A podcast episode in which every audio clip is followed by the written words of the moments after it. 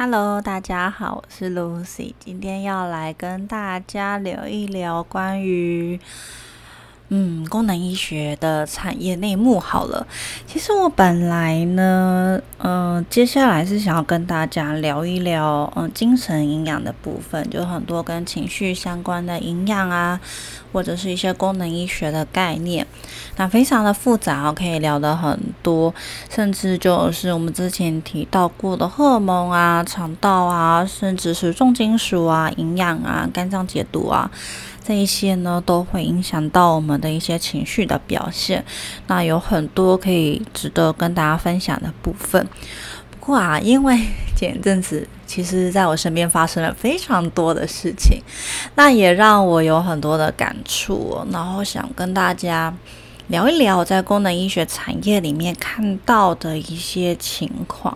那我觉得每一个产业一定都有它很好的一面跟很坏的一面。那我自己是觉得呢，呃，毕竟我个人是很学术派的、很实力至上的类型哦。我基本上能够让我长期工作的职场环境，都是我上面一定要有一个实力超强的长官或者是老板。那我会觉得说，哦，很多的缺点我是可以忍受的，只要你的实力是某种绝对的。高的话呢，我就可以尊敬你，我就可以做得下去。所以我自己觉得呢，我算是有在这个产业里面看到它最好的一面。虽然我可能也知道它很多的不确定性，它很多的呃风险在里面，它的弱点是什么？但是我也知道这个产业还有不是那么好的一面啊。其实也很想问问大家，大家是怎么知道功能医学的呢？大家是呃接触我才知道功能医学的，还是呃你之前就有听过功能医学这个名词呢？那我之前问过很多我身边的营养师啊，就问他说他们怎么知道功能医学的？他们说就是可能在直销的呃演讲上面听过功能医学，或者是。有一些门诊的客户是在生酮社团啊，或者是呃在其他诊所，他可能有一些功能医学的检测，但是他不是那么完整的功能医学服务，所以又到我们诊所来。那大家可能接触功能医学的原因不是。很一样，那有一些人是有看到功能医学，呃，被滥用啊，可能会被乱用的一面之后，才接触到我们，然后看到功能医学比较好的一面。那也我知道有一些我的门诊客户，他们是没有很在乎功能医学是什么啦，他们就觉得说，嗯，如果这边是有一套从营养切入的方法，然后是可以改善问题的话，又能够在预算之内。分配好，呃，检测啊，营养品这些的支出的话呢，就愿意试试看了。好，那今天就想要跟大家聊聊在功能医学产业里面看到的一些呃比较好的一面。嗯，其实呢，前阵子我遇到有一些人。其实我本来就知道很多人不是很了解功能医学，就有点像我自己当初呢，我也不知道什么是功能医学，我只知道汉氏是一家检验公司，然后叫生计什么什么的哦，听起来就觉得哇，有一点可怕，不知道是不是做什么什么。诈骗啊，还是假的检验的一家公司，那就是先来面试。那面试了之后，觉得哦蛮有趣的，尤其是当时汉斯就有提到想要做一些跟精神营养方面的研发。那我当时就觉得很有兴趣，我很想要了解这个产业在做什么。那当时也有，那是当时还没有发展粪便的检测。那当时，呃，汉室也是参考了德国实验室的粪便检测，所以我当时想说，哇，原来也有德国的实验室在做这一些东西哦，很有趣。那时候想说啊，我如果汉室没有面试上的话，我就去找这一家德国实验室，看看有没有机会可以面试这样子。总之后来就进入了汉室，然后就学习，一直在学习嘛，因为要加入研发之前，一定要事先把现有的东西都学会，然后要自己念很多的书，做很多的研究。那我自己的个性是，当我在公司里面接触了一些检测，或者是一些营养素介入的理论，我是非常心存怀疑的。我自己都会去做一些研究。那刚开始还很菜鸟的时候，其实连 要做研究都不知道从哪里做，就只能先学，然后一面摸索，一面观察，诶，这是不是真的有用，还是只是一个理论而已？一面学习，一面观察，一面呃尝试，就一些饮食控制啊，尝试看看它是不是真的有用。那其实，在一开始，呃，学了大概一两年之后，对当时整体的。检测啊，营养素都有很整体的了解之后，我才看看，渐渐的比较知道要怎么样去搜寻一些 paper，怎么样去研究其中相关的一些生化路径啊，或者是一些营养素的应用。那像当时我们我就有个学妹，她有跟我提到说，哦，这些功能医学的检验项目，其实在她的硕士研究里面就就有用过啊。所以对他来说，这不是一个很新或是一个很奇怪的指标，这本来就是实验室里面在做硕士研究的时候就有在做的。所以简单来说呢，功能医学的检验其实是一个。呃，把学术研究的指标，就是过去呢，只有在硕士啊、博士啊，你有一些产学合作啊，或是你有些研究计划的经费的时候，你才有办法用实验室的 HPLC 啊，或是 GC mass、mass 啊，然后来做这一些高规格的学术研究用的指标。那这一些指标都非常的昂贵啊，它的成本是很高的，所以它不会随便就出现在一般医院的。检测，然后也不会出现在健保给付的范围内。那加上借着这些学术研究用的指标，它的确可能还没有那么强烈的疾病的关联性。它很多就是还在研究营养跟人体之间的关联性哦。所以等于说呢，功能医学就是一个把学术研究领域的东西拉到诊所里面，把它商业化。把它，呃，因为你借由商业化，你可以去降低你的检测的成本。比如说，呃，我本来在实验室里面，我可能一年只做一两次这样子的实验，然后一次就是大概多少只老鼠，所以你的整体，呃，仪器的持有成本是很高的嘛。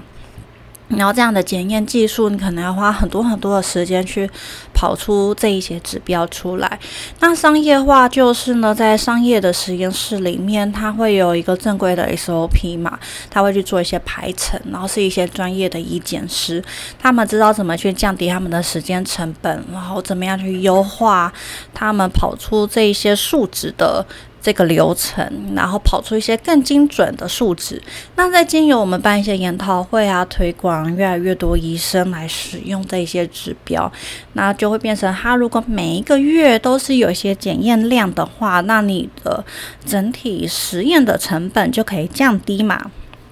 所以这就是要做一个商业化的过程。我们把过去只有在实验室里面非常非常昂贵的一些实验。把它拉到临床来做研究，所以前阵子我被呃，我听到一个医生说，嗯，功能医学就是很商业嘛。那我当下是觉得有一点，呃，就是有点觉得说。其实很多的医疗都朝向自费在走，包括甚至现在在医院开刀，那个自费项目都非常的惊人，更不要说很多癌症治疗，两三年下来也是要花好几百万的。所以很多的医疗都是呃往精致化在走。当然，如果你没有预算，你只能够使用健保，那健保也会很努力的给你一些最基本的医疗资源。但是如果你自己的存款比较多，预算比较高，然后你有这样子的金钱的话，你一定会选择更多更多的自费服务，希望可以追求一个更好的治疗效果或者是生活品质。所以我觉得讲功能医学是一个很商业的东西，这是一个。不知道该说是批评还是是一个很中肯的说法。的确，功能医学就是商业啊，因为我们是把学术领域在用的东西，能够把它直接应用在我们实际的这个诊所临床上面的治疗或者是评估，所以唯有透过这样子商业化的过程，才能够让大家都能够享有本来实验室里面才有的。学术等级的这一些检验的资源哦。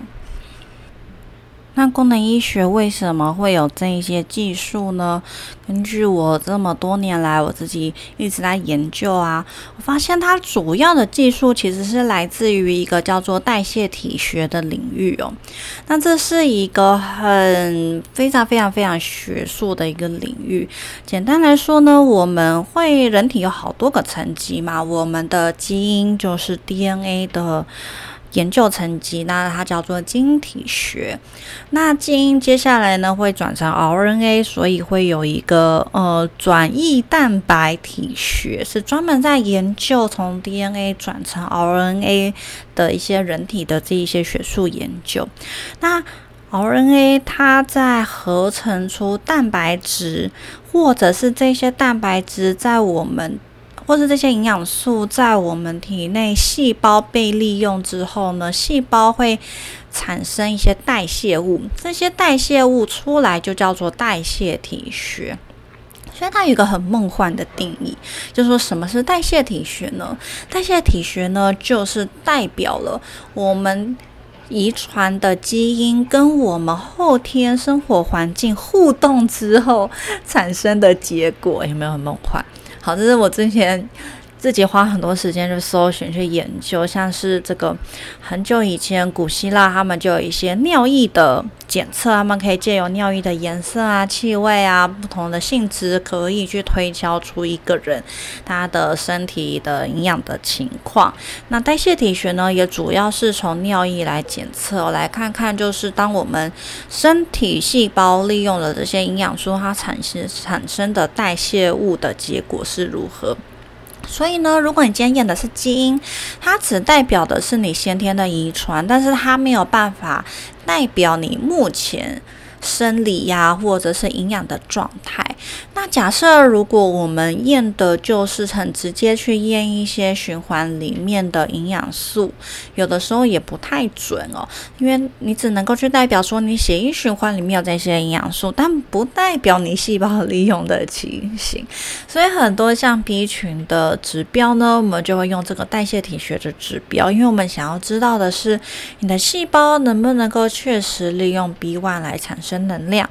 或者是呢，你你补充，或是你吃到的叶酸啊、B 十二，是不是真的能够被你的细胞利用拿去做甲基化的反应？还是其实你虽然有吃，但你可能吃到不是活性的形式，所以你的细胞利用它，你的细胞根本没有办法利用这些营养素。那你有可能血液循环里面的浓度很高，但是你的细胞代谢物出来显示你的细胞是有营养缺乏的情形的。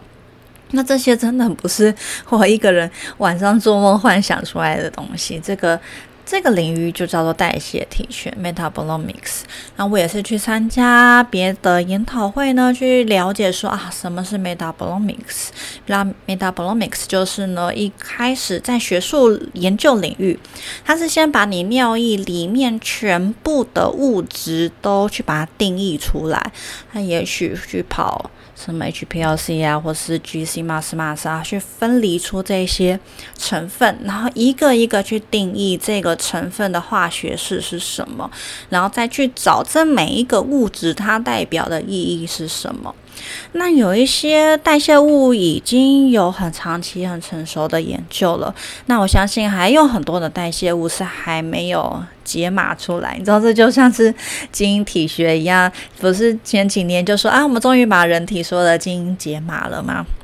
那代谢体学呢，就是在解码我们尿液里面代谢物的这些成分，它们所代表的意义，或是它跟我们的人体呀，无论是疾病啊，或者是营养代谢，到底有没有一些关联性？那功能医学的指标呢，就是我们把其中它证据比较充足，paper 比较多，然后比较有一些强烈的。呃，跟疾病啊，或是跟症状关联性的一些指标，把它拉出来，变成商业化，变成可以在诊所使用的功能医学检测。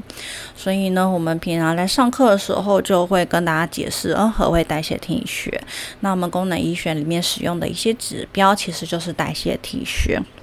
或者是说，不一定是代谢停学，有可能像是，例如说我们在验矿物质、微量元素的时候，我之前在，我之前有在 ADHD 的社团一阵子，在他们营养品社团一阵子，它其实里面就讲的蛮好的，还有提到就是说。例如说，现在很多研究指出，这个矿物质的镁 （magnesium） 对我们一些大脑啊、情绪的稳定是很重要的。但是你在医院验的时候，它如果是验血清里面的镁的话，是。不够的，就是如果你验的是全血啊，或者是血清的镁的话，它的数值是不够正确的。然后很多医学研究已经指出说，我们要验的是红血球里面的镁才是准确的。因为呢，当我们人体的循环呃镁的浓度不足的时候呢，镁会从我们的红血球出来。会离开红血球，进入到血清里面。所以你如果要看得到血清里面的镁不足的时候，已经代表说你身体是已经怎么说耗尽了。你是呃组织里面的镁都已经跑出来在血清了，然后都不足以去支持血清的浓度，你才可以看得出来血清的镁是不足的。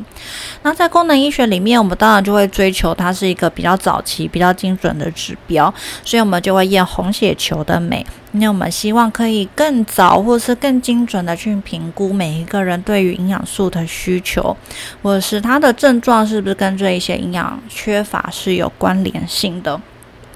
那所以呢，功能医学就会把哦好，我们既然已经研究出来说红血球的镁是一个比较好的指标，那我们就把简体换成红血球，然后去研发这样子的检验技术，然后去重新统计参考值，然后直接用在功能医学诊所。但是医院不会动这么快嘛，因为你要去改变一个指标，你需要很多研发的成本。那这样的成本是可能很难在公立医院或者是在健保体制。下面他没有办法去容忍你花这么多的研发经费去追比较新的医学研究结果。反正呢，医院要做的其实是一个疾病的筛检嘛，所以他去看血清镁也是某种上蛮合理的。就是等到你血清的镁都耗尽了，你一定会可能一定会产生某一些慢性病。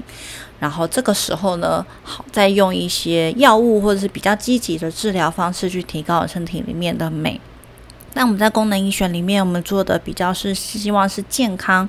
就如果你现在有一些情绪上面的症状啊，有一些肌肉神经的问题啊，或者是你有注意力不集中，但是不到 H A D H D 或者轻微 A D H。ADHD，我们当然会很希望能不能够借由红血球的镁，就看到说哦，其实你的身体需求是比别人高的，你可能光是日常的饮食吃不到足够的镁，那你需要额外的补充，或是我们先补充一阵子，看你的症状有没有改善，那么就可以停停一阵子，观察看看你自己有没有办法吃，借由吃日常的饮食来维持这个镁的浓度。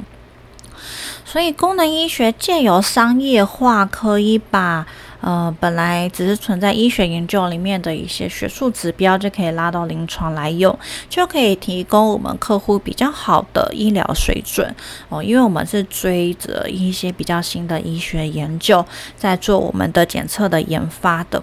那还有包括像我记得我刚回台湾的时候，也是有看到。有一些营养师前辈哦，就在粉丝页上面说哦，慢性食物过敏都是假的啊，那就是功能医学用来骗人啊、卖钱的假检验。那我那时候也是觉得嗯蛮有趣的，因为我的硕士课程里面就有 IgG 的食物过敏的这一堂课。那我记得是在第一学期的必修就已经上到，就在人体营养吧，所以我那时候也是觉得蛮冲击的，因为我才刚去德国，然后就学了一大堆什么 IgE、IgM、IgA、IgG，还有包括七八种食物不耐受的食物不良反应，那很多是直到现在我们功能医学都还没有商业化这些检测，但是在呃德国的欧盟。嗯。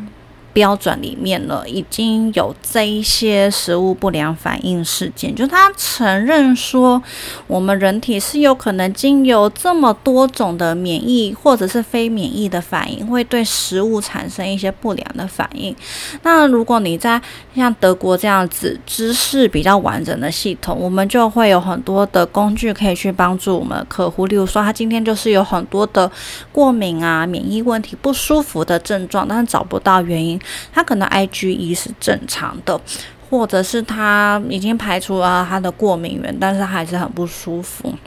那我们就可以往 IgA、IgM、IgG，或是我们看他有没有组织胺不耐受、水杨酸不耐受，然后呃草酸盐不耐受，或是看他有没有一些呃。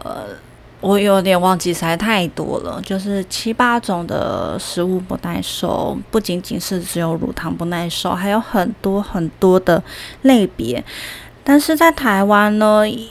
医院的医生啊，或者医院营养师，他们就很强烈的觉得，所谓的过敏就只有 IgG，呃，所说说所谓的过敏就只有 IgE，其他都是骗人的，其他都是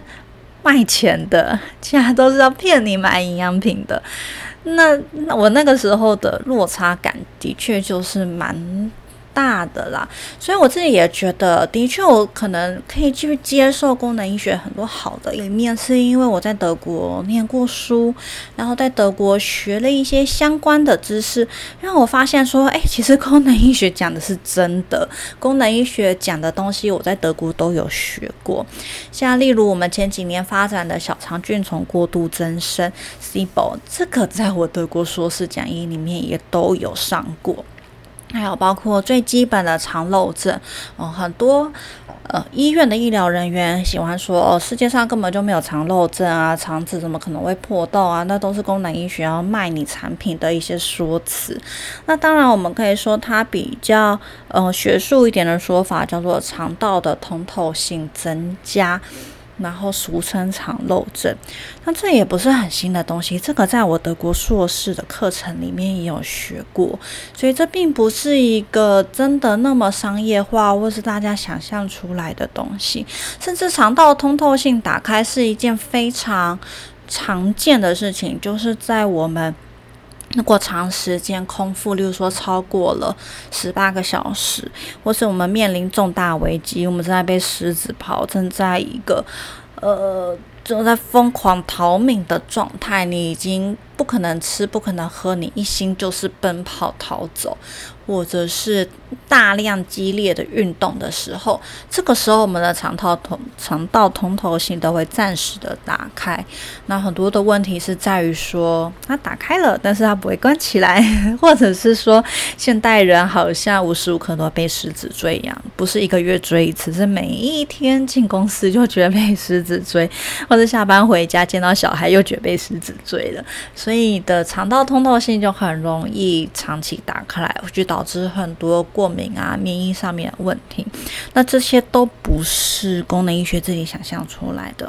这些都是德国硕士课程里面就有说，只要你有研究、你有关心、你有追踪这类的主题，然后你有在看 paper 的习惯，其实你只要搜寻正确的关键字，你都可以找到相关的研究，都知道我们说的不是假的。好，那。简单的跟大家聊一下这个产业，我看到的好的一面就是我们很努力的想要研发一些呃，可以商业化，可以直接在诊所使用的生物指标，因为我们希望可以借由这些生物指标，能够确实的帮助到一些有需求，然后想要追求更好生活品质的这一个族群。像我自己就是非常典型的，我就是一个进医院。不管去哪一科都会被彻底的退货，我不管去哪一科都会被说没有问题。但我从小就全身都很不舒服，非常的不舒服，非常的累，非常的痛苦。然后没有人相信我很痛苦，大家都觉得我就是无病呻吟。所以我常常开玩笑说：“哦，对我们功能医学就是专门治疗所谓无病呻吟的一个族群啊。”那当然还是要聊一聊这个产业，我知道一些不好的一面。那开头我有讲到，其实很多厂商啊，有些团体啊，他们想要卖东西的时候，就会引用功能医学的一些呃理论、一些说法，或者是我之前刚开始在经营社群的时候，其实我身边就有人提醒我说，我写这些东西都很有可能会被一些厂商截图，然后拿去卖他们的东西。但这件事情，我自己觉得是没有办法避免的啦。呃，与其担心我的东西被别人拿去贩售他们的产品，但我真心想要追求的还是知识的普及。大家可以想象，我在德国看到很多台湾没有的东西，打开了一些视野。我那时候一心的想法就是，我很希望我回台湾可以做一个知识开放。这样子方向的事情，我想要把我在德国学的东西，在台湾把它讲出来，或是我在功能医学领域里面，我很幸运拥有很多学习的资源，接触了很多的研发，我很希望可以去回馈社会，我很希望把我知道的正确的东西可以分享给大家。那这是我自己在产业里面我接触比较好的一面，但是我也知道。很多人他第一次接触功能医学的时候，其实是厂商，或者是生酮社团，或者是直销，或者是一些不是很专业的诊所。他我听过一些诊所，他就是希望呃能够用一些功能医学的检测去增加诊所的营业额，但有时候报告出来了，他又不知道怎么解释这个报告，所以有时候客户就是。有一点可怜哦，就花了钱做了检验，但是可能他的诊所医生或者他的诊所营养师不给他解释，或者不给他解决的方案，那这些客户就很像孤儿一样，就到处想要找找找看有没有更专业的医生或更专业的营养师可以帮他判读这些报告啊，可以给他比较好的饮食建议或者营养素的补充，那。的确，就是我我知道，有时候不容易，有时候要找到适合自己的医生、适合自己的营养师，有时候是会花很多时间，然后可能也会花很多钱，因为每一次的咨询费啊，或者每一次诊所都会叫你买营养品，然后在这个过程之中，其实是很精疲力尽的，可以理解。那当然，嗯。但我觉得这个问题不是只有在功能医学啦。我最近有一个朋友，他也是看了网络上的资讯，然后跑到很远的县市去看呃睡眠门诊，然后结果那个医生直接开给他四五六颗药，这样子很可怕，身心科药物。一次就开这么多，而且我这个朋友他其实基本上是身体状况非常非常的好，就是大概九十八分，然后剩下两分就是睡眠没有那么不像年轻的时候那么深沉而已，他只是追求那个完美而已，就就被开了一大堆精神科药物，他自己都吓到了，然后很生气，因为。花非常非常多钱，然后跑很远，花很多时间去看这个门诊。那我也不知道这个医生是省内的，还是精神科的，还是哪一科的医生。总之，我觉得每个产业、每一个专科里面，一定都是有老鼠屎。那也有一些很理想、很专业、真正想要为客户着想的医疗人员，一定都是存在的。只能够说，希望大家都可以找到。适合自己的医疗人员。像我很多很多时候啊，我都会希望我的客户可以去专科。呃，去专科那边做一些检查，像是肠胃科啊，或者是风湿免疫科啊，或者是加医科啊、小儿科啊，去做一些检查。那有时候客户非常的迟疑，又非常不愿意，那我也可以理解，因为的确是我自己要进医院的时候，我也都觉得很痛苦。我不知道我找不找得到适合自己医生，我会花了好几个小时在那边等，结果进去诊间就被医生嘲笑，被医生退货啊，然后开了一些。吃起来没有什么效果的药物，的确，我自己都觉得，嗯，进医院是一个很辛苦的一件事情，所以我也可以理解说，嗯，大家要找到适合自己的医疗人员是很困难的。那不论是在呃功能医学领域，还是在健保领域，其实都是有相似的问题。那最后当然就要来讲一下 功能医学检验的一些弱点哦。那非常实话的来说，如果你本身就是有一些学术训练的背景啊，看过一些 papers，然后稍微了解检验发展的背景的话呢，大概也可以想象得出来，功能医学检验它会遭遇到的一些问题哦。它最大的问题就是资料库不够大。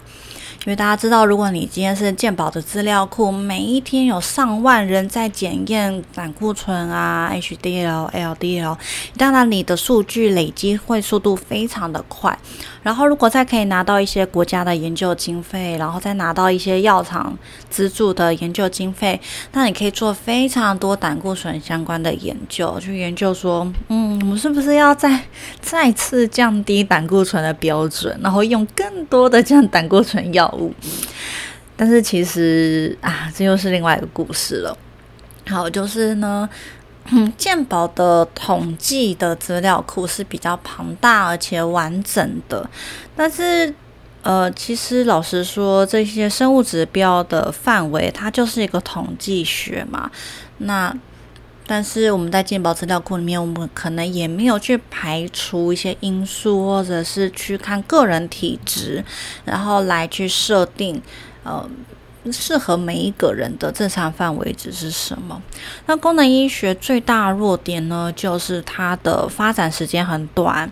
例如说，从嗯美国功能医学创立三十年以来。三十年不算一个很长的时间，而且三十年前大概就是从有机酸，就我刚刚提到的代谢体学的一些生物指标开始，那很多的粪便检验啊，或是神经传导物在尿液里面的浓度啊，这些检验技术其实都是近几年才快速发展起来的。无论是美国还是台湾，都是近几年发展起来的。那据我所知，肠道跟神经传导物是在德国已经发。发展很久了啦，那神经传导物的发展比较慢。话说，这搞不好也是这几年为什么关于一些精神研究、神经研究的呃数量特别的多，因为神经相关的很多 biomarker 已经研发出这样的检验技术了，所以接下来大家就可以快速的做这一些相关的。临床研究，那我也是非常非常期待。这两年的确有非常大量的，例如说神经发炎啊、全尿氨酸啊，很多很多很多很多关于神经传导物的。这一些 paper 出来，有时候上个月还想说，诶，怎么没有我想要的呃研究设计？诶，下一个月就出来了，我就想，哇，好兴奋哦！就是这些研究结果产出的速度越来越快了，然后会产出很多的生化急转，然后营养素在其中的调控呃调调控作用，然后如何影响到我们情绪的表现，非常非常的有趣。那这样的检验技术发展真的是非常重要的。如 无论是在学术发展的速度上面，或者是我们临床实际上面经验，或是我们帮助客户来说，这些检验技术都是非常非常重要的。但是功能医学检验的缺点呢，就是因为它比较新嘛，所以它的时间比较短。经验比较不足，资料库没有那么大，因为它是自费医疗嘛，所以资料库一定比较小。然后它的成本就会比较高，所以当然我如果是以我们在功能医学领域工作来说，我们当然期望看到的就是功能医学它这个产业越来越蓬勃发展，然后医疗人员都越来越专业，越来越知道如何呃知道自己的客户需要的检验是哪一些。那我们有这些检验数据之后呢，我们不但可以优化我们的资料库，得到这个。量出来的之后呢，我们就可以去降低这些检测的定价，所以对于整体的这个医疗水准的发展来说，是有一些正面的效果。好，那最后再很简单的小总结来说，我觉得功能医学的确在某种程度上算是一个还在试验阶段的一个产业，就我们有很多的学术研究。在支持，但是它在临床上面的使用没有那么久。我们很多的指标都是它可能在学术研究领域已经有十几年、二十年了，但是它终究没有进到医院。所以当我们在用这些指标的时候，我们也要非常小心翼翼的去。去观察说这一些指标，它是不是真的有连到我们客户的一些症状？所以这个是需要我们本身有很完整的呃专业背景，我们要很完整的医学还有营养的知识，我们才可以去想说这一些指标它代表的意义，到底对我的这个个案来说代表的意义是什么？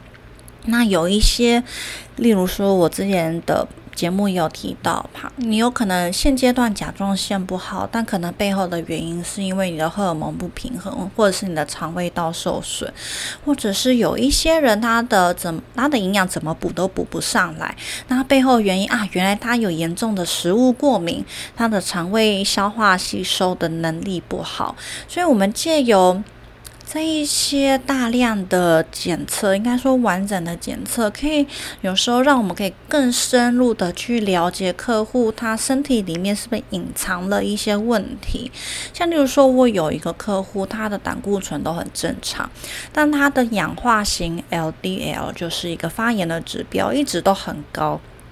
然后做了检查，发现啊，原来他的肠胃道一直在发炎哦，除了有。我们刚刚说的肠漏症啊、肠道发炎，还有一些食物过敏的问题，就发现说，他虽然没有什么心血管的风险，但是他的 LDL 被氧化的情形是非常的高的。那身体里面有些慢性发炎，那当然你说身体有慢性发炎，是不是吃吃鱼油就好了？就会变成说，从我们的角度来说，吃鱼油变成好像是一个治标不治本了。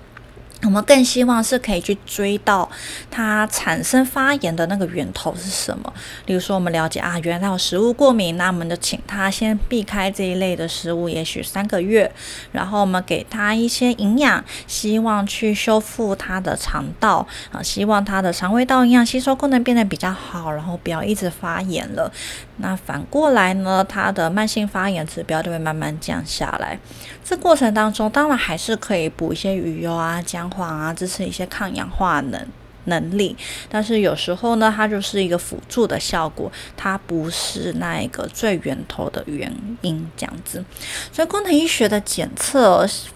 发展了这么多年，从我进来参与研发之后，我也。作为推手，然后促进了非常非常多的检测研发的上市。所以我有时候私下会开玩笑说，就是哎，大家要赶快进入功能医学领域，因为你越晚进来，你要学的东西会越多。因为从我八年前进功能医学领域时候，那个时候我还觉得哇，好简单哦，就是肠漏症啊、四凹啊，然后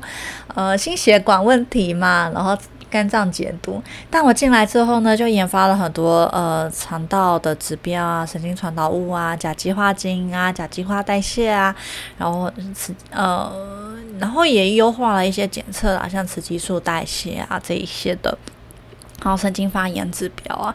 就会啊，我们把这个领域越做越细致，越来越复杂，但是也越来越庞大。所以有时候会开玩笑说，哇，现在进入功能医学领域的人都好辛苦哦，因为这个世界已经被我们复杂化了，我们已经塞了很多知识在里面。但是我们的目的当然是希望每一个医疗人员都拥有更专业的训练，然后对无论是对营养或者对医学有更深刻的领悟，这样子我们在。照顾台湾的这些。需有需要的族群的时候呢，我们才真的能够拿出专业，而不是沦为大家口中说的，哦，就是卖检测啊，就是卖营养品啊，然后每个人都是吃鱼哦，每个人都是吃姜黄啊，什么什么的，每个人都长肉啊，每个人都食物过敏这样子。当然是希望这个产业我们能够更加去发挥它的好的一面，然后持续往好的方向来发展。那也希望这叫做什么？良币驱逐劣币。总之，我是一个很理想主义者啊，但是希望说专业的人越来越多，那没有那么专业的人，自然就会被排挤或者被稀释掉。好，今天算是哦很多聊天的成分啦，就是跟大家说说我在这个产业八年多以来，我自己在内部看到的。我知道东西，那可能有漏讲很多东西。我刚刚讲一讲，一直陷入一个恍惚的状态，不知道自己要讲什么。但总之，我想讲的是呢，当我们在使用这些检测的时候，我们当然都是希望可以使用一些有证据强度的。一些指标来用，那我们在使用过程也会很小心翼翼的去注意，说这些指标是不是真的代表了客户他的一些需求，还是他背后还有其他的原因去影响到了他目前症状的表现。那每一个产业可能都有，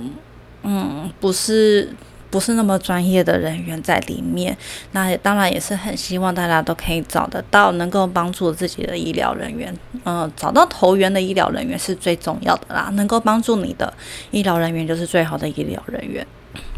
所以说呢，那我也很欢迎医疗人员 或者是对功能医学有兴趣的人可以加入我们的行列，一起更学习一些跟健康相关的东西。好，那我下一。真的要来讲一些偏秘辛之类的喽，来讲一些我从我身边的人听到的一些梦话，晚上梦到的一些鬼故事，来跟大家分享。我再想想要怎么讲好了，我希望可以讲得清楚一点，以免我像今天这样子有点呛，讲来讲去，很怕会。大家会误会我的意思，或者是有点不知道，那所以嘞，这样子，我会好好的想清楚再来跟大家分享。希望大家可以借由我开放这些产业里面的资讯，来推动台湾医疗水准的进步，然后知识的开放，然后大家越来越健康。好，那今天我们就聊到这边喽，我们下一集见。拜拜。